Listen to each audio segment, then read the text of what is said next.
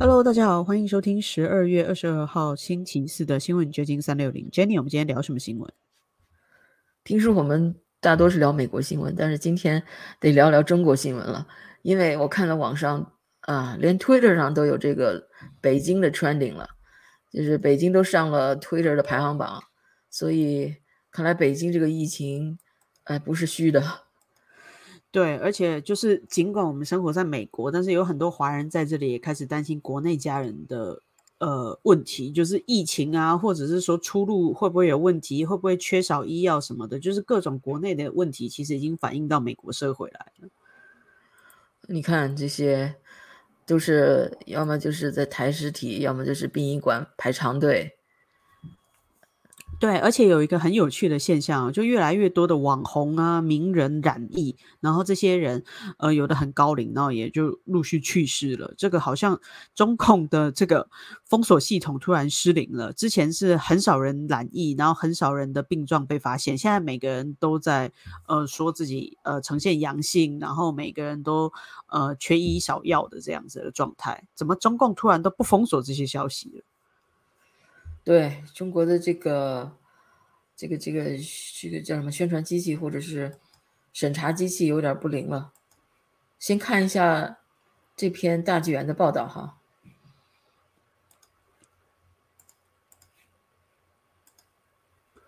盘点十二月份新一波疫情下死亡的中共党员，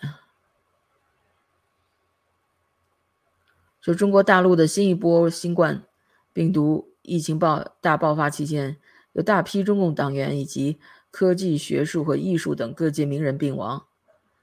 今年十二月截止目前公开的信息显示，绝大部分死亡病例都是中共党员。为什么这这个这句话很重要呢？因为法轮功创始人李洪志先生，二零二零年，早在二零二零年哦，就在一篇理性的文章中警示，这样的瘟疫是有目的。有目标而来的，他是淘汰邪党分子的，与中共邪党走在一起的人的。哎，我知道有我们很多现在的人，基本上很多人都是无神论者，但是中国也有句古话叫“嗯嗯”，那不叫古话，叫叫老话，宁可信其有，不可信其无，是吧？没有错，而且我真的想到的是另外一句话，叫“人不治天治”。就好像你觉得这个人这层理啊，或者这个法律没有办法约束你，但老天爷会来收拾你。这真的是一句古话老话了，“人不治天治”。是这个报应哦，几千年来中国人都是相信报应的，只是在近代，特别是共产党，呃，这个夺夺取中共政权、中国政权以后。就一直在给中国人洗脑，就是让中国人不要信神。你别看他有什么，啊，还有什么爱国教会，什么这个这些组织，但实际上 那些人都得首先，那些爱国教会的那些所谓的基督徒吧，他首先得效忠中共，然后他才能信他那教。而中共本身就是无神论，所以已经把他那个基督教给否定了。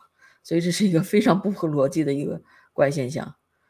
OK，那我们回到这个这个死亡名单啊，看这些，就最近一两个月来，我看到很多是教授，这个很很有意思啊，就是教育界的这些人，因为我想可能是因为他们在传播中共、替中共宣传、传播中共这呃思想，我给人洗脑这方面做了很大贡献吧。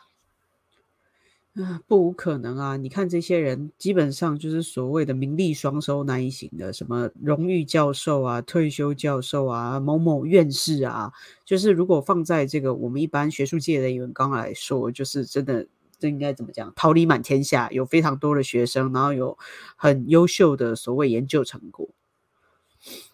对啊，你看这个经济学家，北京大学光华管理学院荣休教授。曹凤奇因病医治无效，那这因病医治无效都是这个，你可能从小因为不是在大陆长大的，对我来说这个太耳熟了。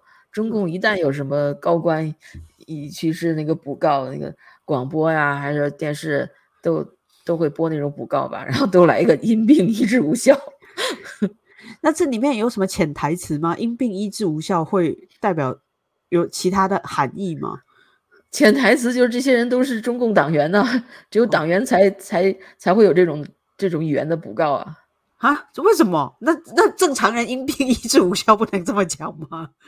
我正常人没有人会这么，正常人也上不了大头条啊，正常人也上不了广播呀。啊正常人他自己家里如果有那个，比如爷爷奶奶去世了。他也不会这么说呀，是吧？不是，那假设是一个超级有钱人哦。以前中国没有什么超级有钱人，就比如说有钱人估计也都是党员。你说当不了党员，也当当不了超级有钱人。OK，所以因病医治无效的都是党员，这长见识。共产党，共产党员那个那个特殊的用语，嗯，特殊的话语系统。呀，你看上海交通大学消息历史学者，还有这么个系啊？哦，不，不是，sorry，我怎么历史学者？据上海的消息，据据上海交通大学的消息，上海交大也是中国的嗯名校名牌大学了呀。然后，历史学者，哇，这学历史的，而且是中共党史、军事专家，My God。然后这个是中国工程院院士张国成，是一九九五年当选。中国工程院院士曾多次宣称不辜负党对我的培养。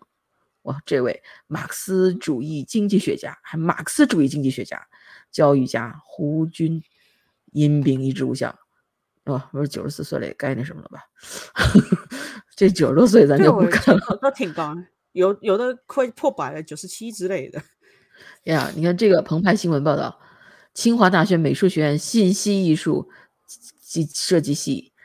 吴冠英教授，这个六十七岁，这个不算大哎，他是二零零八年北京残疾人奥运会吉祥物福牛乐乐的设计者，也是二零零八年北京奥运吉祥物福娃的设计者之一。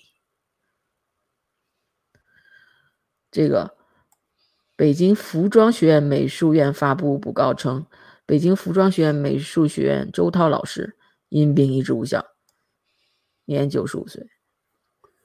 这个是中国中共全国妇产科及产科专家教授曹来英，六十五岁，六十九，哦，六十九岁。那这个是兰州大学发布布告，十二月十九日，要这好多都是，嗯，十二月十九日，兰州大学药学院教授董玉明因病医治无效，在兰州离世，五十一岁。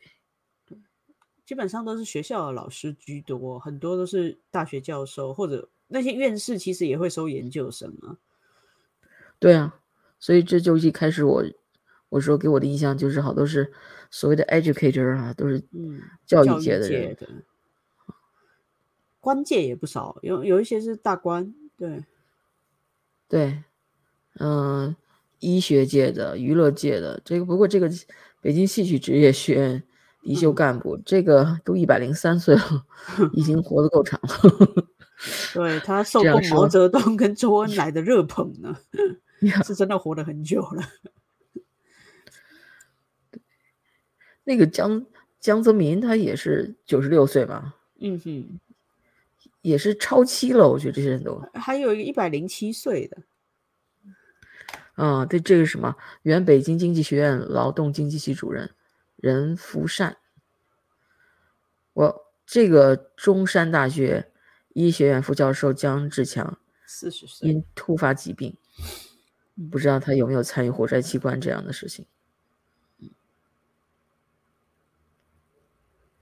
这名单还挺长啊！你看这个，这个是中国作家协会会员八一电影厂制片厂原副厂长陆柱国，因病已住校。然后他曾经写过《上甘岭》《闪闪的红星》《太行山上》等中共红色作品，这些对我们小时候来说都是耳熟能详的那些电影哦。不好意思，都都没看过。呀，对你来说没感觉。嗯。然后那个这一段很重要，就是，嗯，就是中共当局一直被质疑对。染疫病例数据和死亡数据隐瞒。十二月二十日，中共专家王贵强在国务院联防联控机制的新闻会上解释，只有病毒导致肺炎及呼吸衰竭死亡才归类为染疫死亡。这是中共当局新的一个新冠死亡的指导方针。而国际惯例是，只要新冠病毒是导致死亡原因的一部分，就可被列入死因。即便在香港，核酸或抗原阳性者在报告阳性的二十八日之内死亡，不论直接死因如何，皆计入新冠病死数。哇，我怎么说呢？我觉得这个也有点极极端嘞。你说，如果他他是阳阳性，但是他被车撞死的，难道你也说？他是新冠病死亡吗，对，因为其实很多都是有慢性病，就在美国这里，很多比如说本来就有肾衰竭，或本来就有心脏病，本来就有糖尿病的人，染上新冠然后并发而亡，这种就比较。我觉得这还是可以算吧，因为毕竟新冠是导致他死亡的一个很重要的因素。但是如果 像撞车这个就离中年人啊，他染。他虽然是阳性，但是对他生命并没有威胁，他只不过是，嗯，撞车了，毫毫不相干的，这也这也被归纳为新啊新冠死亡的，就有点偏颇了。这一段非常重要，就是说，这波疫情大爆发的时间也可疑。一般认为，疫情突爆与当局突然全面开放防疫有关，就是这个突然停止清零政策有关。但是在中共开放前后的一个多月内，北大、清华。已经密集发布三十三名退休老教授的布告。自由亚洲电台日前引述一名北京政法官员称，早在中共二十大期间，北京的各大医院的院内感染就已经非常严重。世卫组织紧急项目负责人 Mike Ryan 十二月十五日也表示，中国早在中国松绑清零政策之前，确诊人数已经呈现爆炸性成长。所以，并不是说清零政策解除了。才突然有这么大的疫情爆发，而是真的压不住了，他就干脆利用了一波你们抗争，我给你呃抗争的合理诉求，于是我就解解开这个封锁。其实就是你看，嗯，中共多么邪恶，他就是这样，他还利用了一把。对呀。现在 OK，你们不是抗争吗？OK，我不清零了。你看疫情大爆发，你看你还怪我清零政策，他他总是。总有理，他总会愚弄百姓。对啊，就会让你觉得我真真的是人很很卑微，在中国这样子的体制下，你永远都只是被他们骗着玩的那种人而已。对啊，你永远都不知真相。你你要是如果只听政府的宣传的话，你永远都不知道真相。另外，我在那个《纽约时报》上看到这么一个报道，非常有趣。嗯，它是《纽约时报》，它是有中英文的，但是英文我觉得 标题更好玩，就是 Without a COVID narrative, China's China's censors are not sure what to do，就没有这个这个这个清零政策的这个这个呃这个说法了，他们中国的那些审查机关都不知道该该该干什么了。再看它的中文是怎么，原文是什么样子的。哦，你来，哦，我记，他一一一点那个英文跑到另一个网页，所以，嗯，anyway，反正它是中文，就是啊，防疫政策逆转下，中国审查机器难以平息不满和疑问。Well，这个开头很有意思啊。自从中国放弃严格的清新冠清零政策以来，一个关于这种急转弯的笑话一直在社交媒体上流传。三个互不相识人坐在牢房里，每个人解释自己被捕的原因。啊，一个说我反对做核酸，一个说我支持做核酸，另外一个说我是做核酸的。这 无论你反对都会对都会坐牢，本身就是大白都坐牢了。这个这个笑话还没有遭到大规模审查，这说明。呃，这表明通常堪称宣传大师的中共难以对政策改变做出合理解释，也未能就如何应对威胁到国家医疗资源的感染爆发给出明确指示。就是中中共的这个呃审查机器是非常灵敏的嘛，是非常高效的嘛。是他如果要禁你，他立刻就禁你。但是这个笑话竟然还能在网上待着，对，说明他这个机器，嗯，有点不知道怎么转呢，没有明确的。对他其实可以，对他其实可以直接封，但他连封都没有办法封，估计真的是遇到了很大的难题了。对啊，那这种转向是如此令人猝不及防，以至于两周过去了，中国强大的宣传和审查体系仍未能跟上从该国管控异常严格的互联网流出的困惑与批评的洪流。Oh my god，这英文一到中文就变这么拽啊！很老口呀。所以说，自嗯，你说，不过我就想，这个中共官媒他们在呃应付这种没有办法去说清楚的状况，还是有他们呈现的方式。我们看文章怎么说吧。我除了公共公布防疫新规，中共官媒仍未给出多少最高层对此形势的指示。专家称，因为就在一个月前还会被屏蔽的内容，现在已经成为官方政策。哎呀，多多么大的笑话呀！在中国，这种笑话就是你可怎么圆谎？你一个月前你还在被屏蔽的啊，这是呃，就是非法的这个说法，现在已经成了你你官方的政策了，你你还怎么怎么圆谎？该国的互联网审查大军可能陷入混乱，无法确定哪些内容是被允许的，哪些又需要删除。许多中国人都在问：既然高层放弃清零，任由病毒肆虐，那他们多年来忍受严格封锁和出行限制的意义何在？我想在中国生活真的不能太较真，因为如果你真的去死磕这个道理的话，你可能很快就崩溃了。对啊，你你说你以前那么那么防这个防那个防，那现在发现是一场笑话。对啊，所以对中国领导层而言，维持公共信任在一定程度上取决于一项艰巨的任务：给这样的政策逆转找个说法。自结束新冠清零的数周以来。中国全盘渗透的宣传和审查机器又回到了老旧套路，即删除负面报道，传播赞扬个人和政府拼搏奋斗的正能量内容。但专家表示，民众很难将严苛风控造成的三年创伤和最后一刻的一百八十度大转弯轻易抛诸脑后。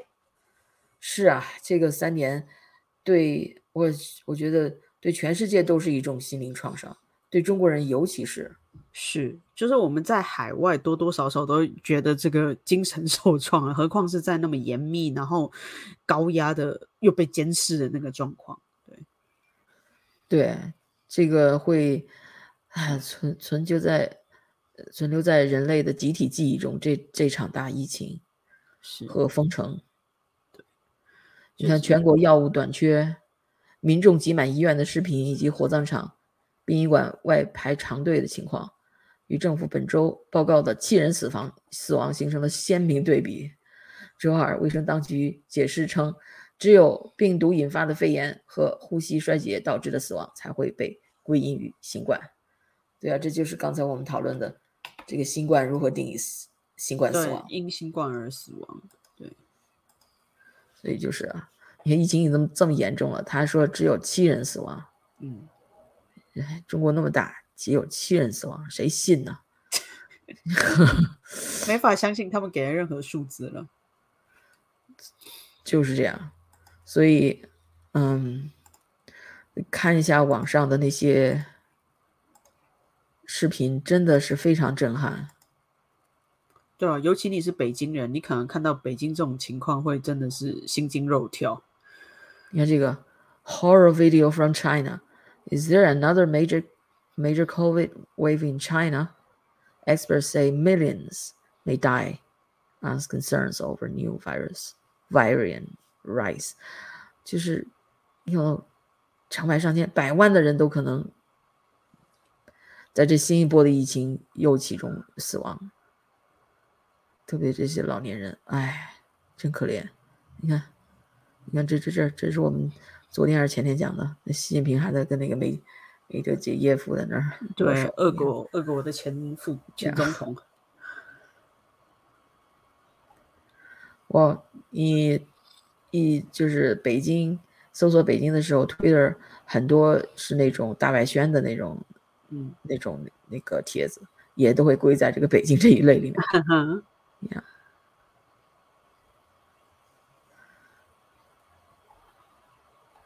看。这不知道是个什么剧了，在这儿。那这个就是 CNN 的记者，他是一个华裔记者，他好像在北京实地采访了一下。By this sudden reopening and feel like they weren't given enough time or resources to get ready. Across the country, fever medicine, antigen test kits, they're incredibly hard to get and out of stock here in the capital. The only way to get antigen tests in Beijing right now are through these unofficial sellers on social media. People across China are also relying on friends and family overseas to try and send them medicine. It's also hard to get delivery of anything right now, especially of groceries, with so many drivers down with COVID. It's gotten to the point that some districts in Beijing are actually encouraging residents to volunteer as delivery drivers. Now, considering how obsessed the government is with control, it is striking how little preparation there's been for this dramatic exit from zero COVID. The country now scrambling to boost the elderly vaccination rate and increase ICU capacity. At a state media event, some health experts even admitted that we were not super prepared in quote certain aspects. The chief infectious disease doctor at a Beijing hospital said there have been outbreaks among doctors, nurses, other staff members, putting a strain on the system. So then, where is President Xi Jinping in all of this? 在跟那俄国前 Well, he 总统 hasn't 会 made any 面， public remarks on this pivot away from zero COVID. The last time he was quoted in state media was on November 10th, where he vowed to unswervingly carry out, quote, dynamic zero COVID, pledging to resolutely win the battle. Then on December 7th, that's the day the government announced this drastic U turn on zero COVID. She boarded a flight to Saudi Arabia for a state visit. But all of this isn't exactly 对， surprising. 去沙 since 特 she 也 was 访了一 often 下。 silent during times of uncertainty, like the early days of the Wuhan outbreak, during much of the Shanghai lockdown. Experts say that she, she appears to be temporarily distancing himself from all of this. He doesn't want to tie himself too closely to the reopening in case it leads to nationwide chaos and devastation. Pam. 对啊，习近平现在在处理国家国际大事，日理万机，也跟 就不管眼皮底眼皮子底下底北京的事了。就是这样。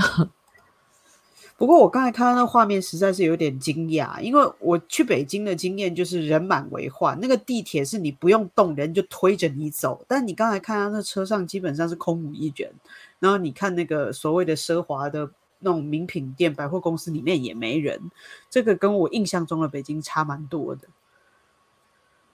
对，你看这是呃大纪元的一个视频，嗯，他是说 a new study 一个新的研究预测啊，嗯，中国到了一月会有两百万人，Oh my God，两百万人死亡。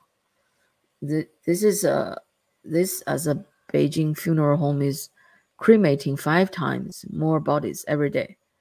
北京的那个那个那个殡仪殡仪馆都每天 呃要烧的尸体是五倍，five times more bodies every，每天增加五倍啊！ Over 2 million people could die in China, a new study predicting a death peak in January, and a Beijing funeral home cremating five times more bodies daily. Applications for American visas on hold for Chinese citizens. Meanwhile, the German embassy in Beijing also halting its visa services. A new study ranking nations around the globe by how much sway the Chinese Communist regime has over them. We examine how world powers measure up a bill against forced organ harvesting unanimously passing the Canadian Parliament. It aims to hinder people traveling from Canada to China for transplants. And Italy putting a stop to Chinese police patrolling on its streets after a report raised alarms about overseas Chinese police stations in the country. 不，就是北京的这个形势严重啊！你看这个，这个是好像是 BBC 的记者吗？还是忘了？他是说 This is real. In case you need a video proof of the cremations, staff at Beijing's largest 呃八宝山 funeral house，八宝山殡仪馆是北对，京最出名的。着名的公那公墓吧，你看， confirmed that all of its cremator in incinerators，就是它的那个烧人炉，呃、were working but were still unable to meet demands, resulting in a twenty-day backlog。就是它那个烧人的炉都全，就就在全部都在工作，还是不能够呃满足要求，还已经积压了二十天的那种工作量。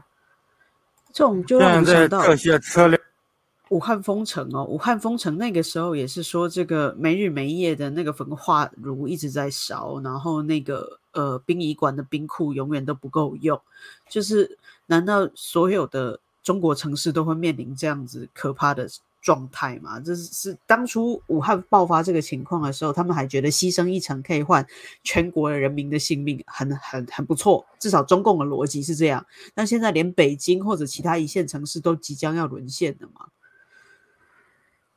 量是啊已经到这个长安就是街了。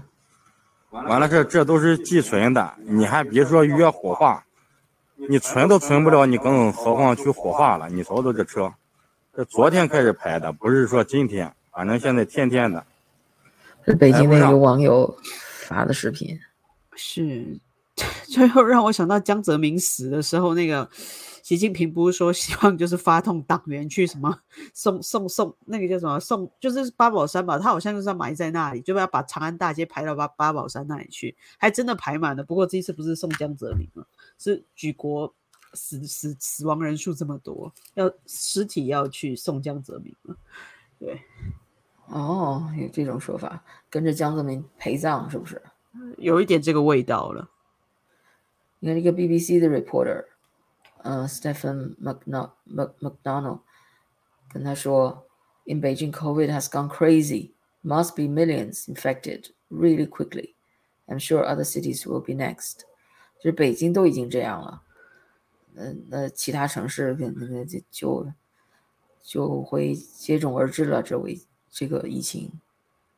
首先，北京应该是全中国医疗系统最好的地方了吧？ 就是这个，连北京的医疗系统都崩溃了，那其他的城市，我觉得也很难保得住。对，mother. In other countries, reopening led to bustling streets as communities again came together. Beijing feels like a ghost town. 对呀、你看，如果这个镜头放在这个封城期间，大家觉得还还还还算是呃正常哈。是但是这是解封以后的镜头，不要误会了，这不是封城的时候的镜头。这是解封。 Most are either recovering at home or afraid to go out lest they too become infected. Companies in these tower blocks are imploring staff to return to work, but they're having a difficult time convincing employees to re enter crowded offices. It looks like China is in for a tough few months before life returns to anything like normal. Amongst those being overloaded are home delivery drivers, and many of them are also catching COVID. So orders are piling up with not enough drivers to handle them. Zero COVID may be effectively over, but this virus continues to wreak havoc in China. 对啊， Donald, BBC News, based Japan. 就是你看这些， 现在大家都自自觉的啊，自觉封城，自觉的自己就待在家里了，不出去，也不想去上班，在那个 office 里那么多人在一起，大家都害怕。那这个这种 delivery service 就是急需的了。可是那 delivery service 也是要靠人呐、这些 driver 也也也会生病啊，所以就会出现这些堆积，有货没有人 deliver。我觉得这个中国的情况，我们看到可能真的是冰山一角，就是好像这个城市的确是呃问题非常非常的严重了，可是这个货还在走啊，这个还是有人在买啊，就是但但有可能你真的家里没东西吃了，所以他就继续只好就是用这种网购啊去买一些民生必需品，但到底是什么情况，我们真的看起来是很严重啊，但里面。我只是希望他们还可以就是幸存下来吧，虽然好像真的苦日子要来了。对，这就是刚才那个 CNN 的，嗯、驻中国的记者，刚才是他在讲新闻，现在是他在街访的一些镜头。China is starting to unravel its zero COVID policy. But instead of crowds out celebrating, this is how reopening is going in China.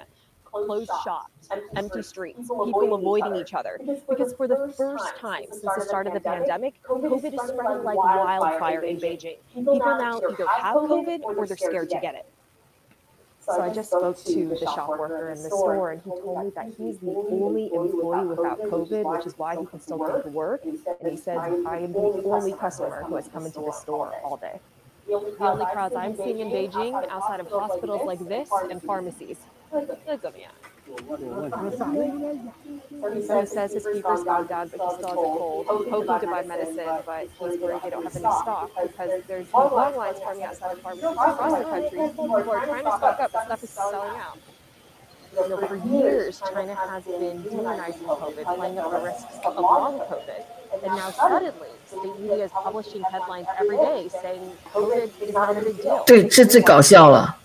嗯，呃，不必有新冠恐慌。原来这这他制造恐慌，让让大家都很怕，嗯，说必须封城，就给自己的封城找理由嘛。现在他要大家又解封又跟大了家说要对，不必不不必恐慌了，新冠没什么，跟跟广呃跟感冒差不多。这个真的是他政策一百八十度的大转弯之后，人民无所适从哦。但是可能中国人就被驯化了，他们就已经相信不出门是安全的。对啊，对，就是这样。哎，所以中国老百姓真是可怜。我想是到这个时候了，还是远离中共吧。能退党的赶快退党。没有错，就是如果你在跟着中共政策走的话，那结局就算你没有被病毒感染，你也会被他整死。就是很明显的，他把所有的人民 往一个 死胡同里面带了。你看他的政策从一开始的封城搞得大家民不聊生，然后到现在解封，但是有各种疫情的出现，所以我真的觉得。有的时候必须 要用用自己的大脑去思考，不要去盲目的相信这些权力或者所谓的高官。对呀、你看，如果你呃想退党又怕被人发现，你可以到这个，当然要翻墙了，翻墙到这个退党网站。这个退党网站实际上很简单，就是退党 T U I D A N G，就是退党的汉语拼音点儿 Epoch Times 点儿 com，就是实际上就是大纪元的一个网站。然后你填一个，你如果不想用真名，你可以用假名，然后你声明你是退出中共还是呃少先队啊，共青团，其实这真的就是一种你从心理上去否定中国共产党，你不要再跟中共同流合污，因为很多人都会说中共党员哪来的四亿，但真的我们看到这个退党人数已经高达四亿了，真的是因为所有曾经比如说戴过红领巾的啊，或者从小接受中共洗脑那一套教育底下长大的人，他们觉得我不跟你玩了。其实这也很正常啊。你看那么多人选择移民，那么多人选择流亡，那么多人出逃，我相信没有包括中共党员都不相信共产党那一套。对，其实填这个很简单，你就它虽然有这么多的栏目，实际上你必须填的只有姓名、标题还有人数。如果你只为你自己退，那人数就是一，标题就是你是退团、退队还是都退，包括退党。姓名你自己都可以想一个嗯化名，所以就是提醒一下大家吧。对，如果你在海外，然后如果你刚好翻墙听到了我们这个节目，我 我推荐大家自行去退党退队。呀。另外，这个我看到这今天的 Twitter，伊朗 Musk，他的 Tesla 的股价好像又跌了诶。对，Tesla 就是呃起起伏伏，起起伏伏，大家就是觉得这个呃，Elon Musk 不务正业太久了，就是希望他给 Te Tesla 的股东一个交代，但的确好像又跌了。不过我没有看到他 panic 的样子，因为你看 ，well 还写 congratulations congratulations Tesla team。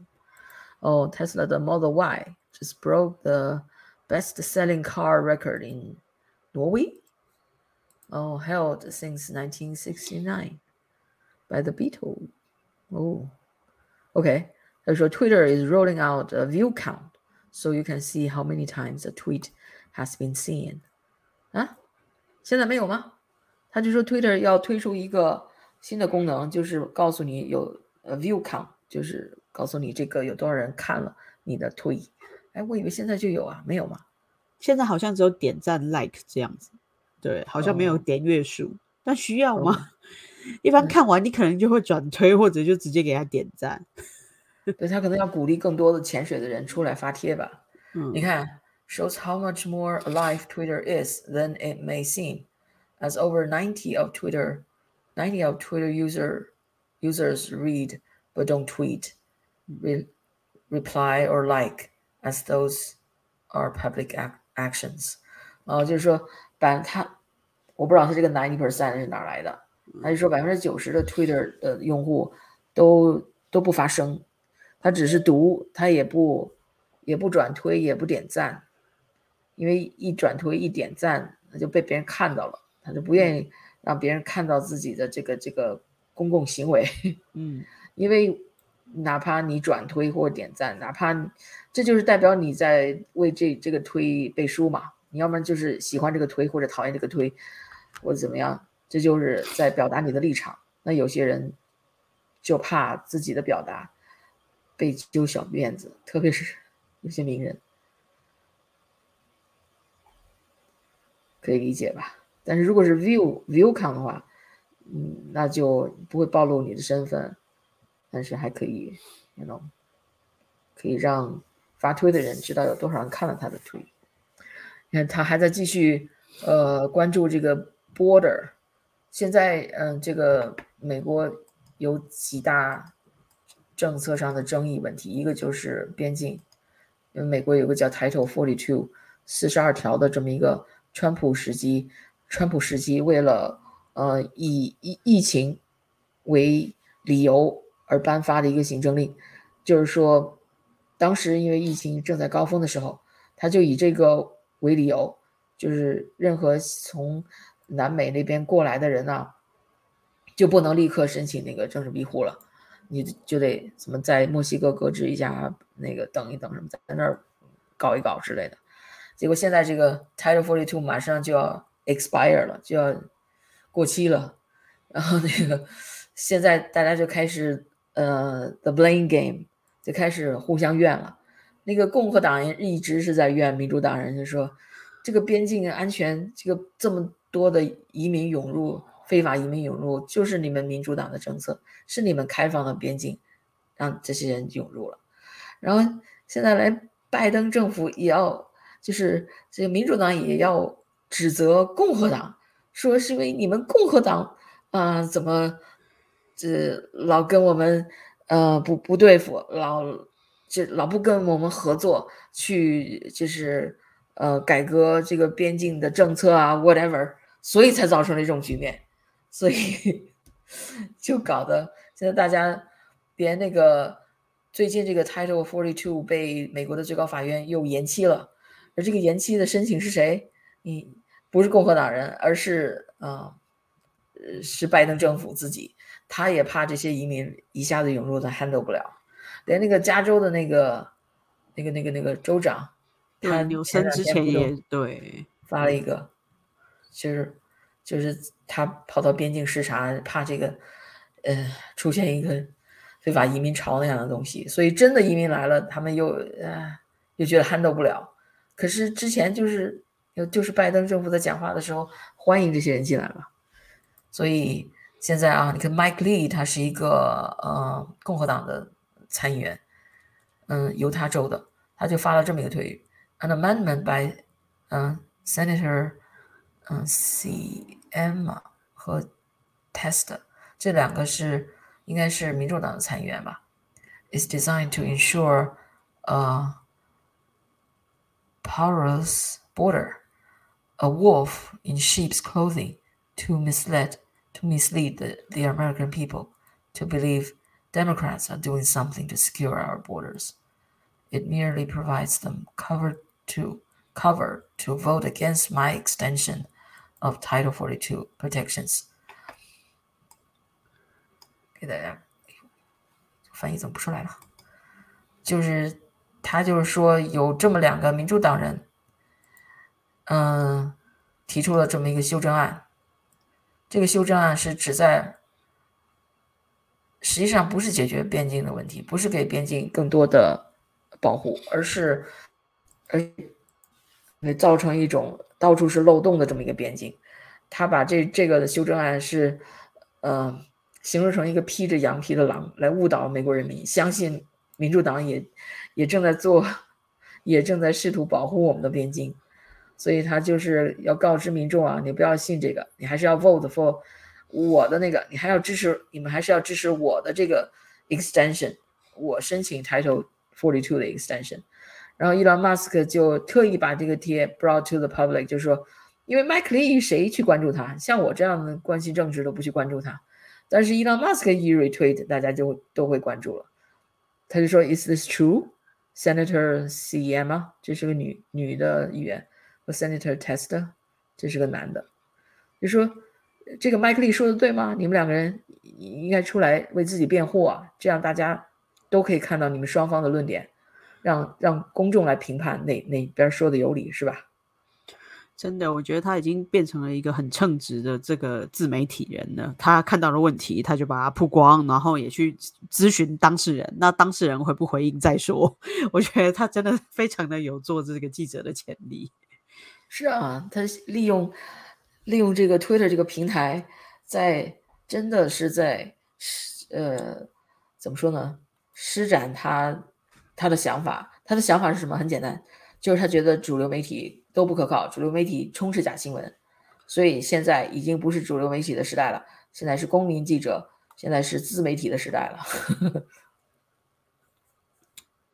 我必须说，我还蛮同意他这种观点的，因为一个。机制它老化了，或者是说它就是已经腐朽到不能使用、转不动了。那我们就是需要有别的东西来取代它。不过，公民记者也有公民记者会出现的问题啊，比如说专业度不足，或者是他的公信力不够，或者是他种种有可能出现的问题。但总会有更好的东西来取代现在这个大家已经不太相失去信任感的所谓的主流媒体。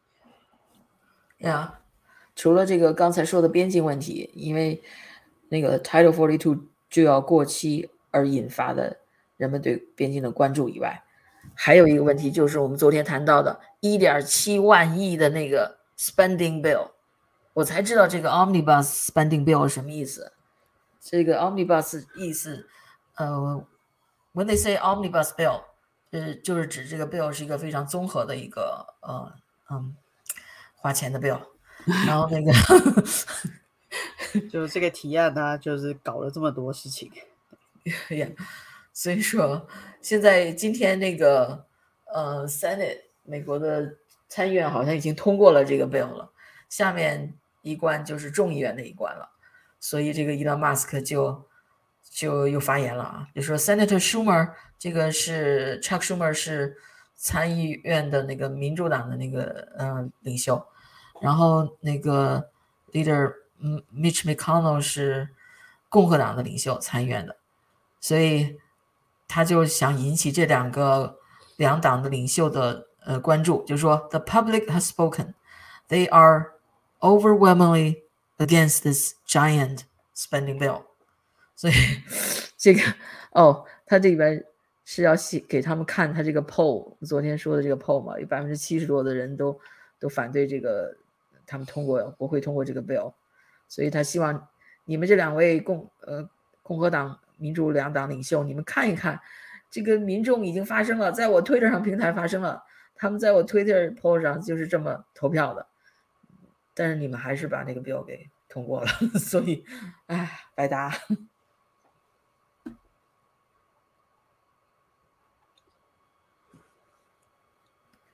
But anyway，至少。他这个 Twitter 在起到了一个和主流媒体抗衡的这么一个作用了，所以，所以会有那么多阻力吧？那些主流媒体肯定是不愿意被取代的，任何的那些旧的势力都是不愿被取代的，所以对伊朗马斯克的攻击现在也也是非常严重，所以伊朗马斯克这样的人他都不想再当 CEO 了。我是看到其他的媒体是报道说，这伊朗马斯克跟川普一样，就是具有非常大的破坏力，然后指责他们两个搅乱了这个平稳的社会，我我就觉得真的是非常的好笑。就是当有一些人努力的去改变这个社会的时候，反而会被视为是一种就是捣乱的势力啊，或者是破坏稳定的势力。殊不知，现在这种稳定是假象，或者是一种对少数既得利益者有利的平稳罢了。是啊，自古以来就是这样，改革派都是要有风险的，嗯，冒着巨大的风险的。所以，哇，这就是人类社会。那我们今天就聊到这儿。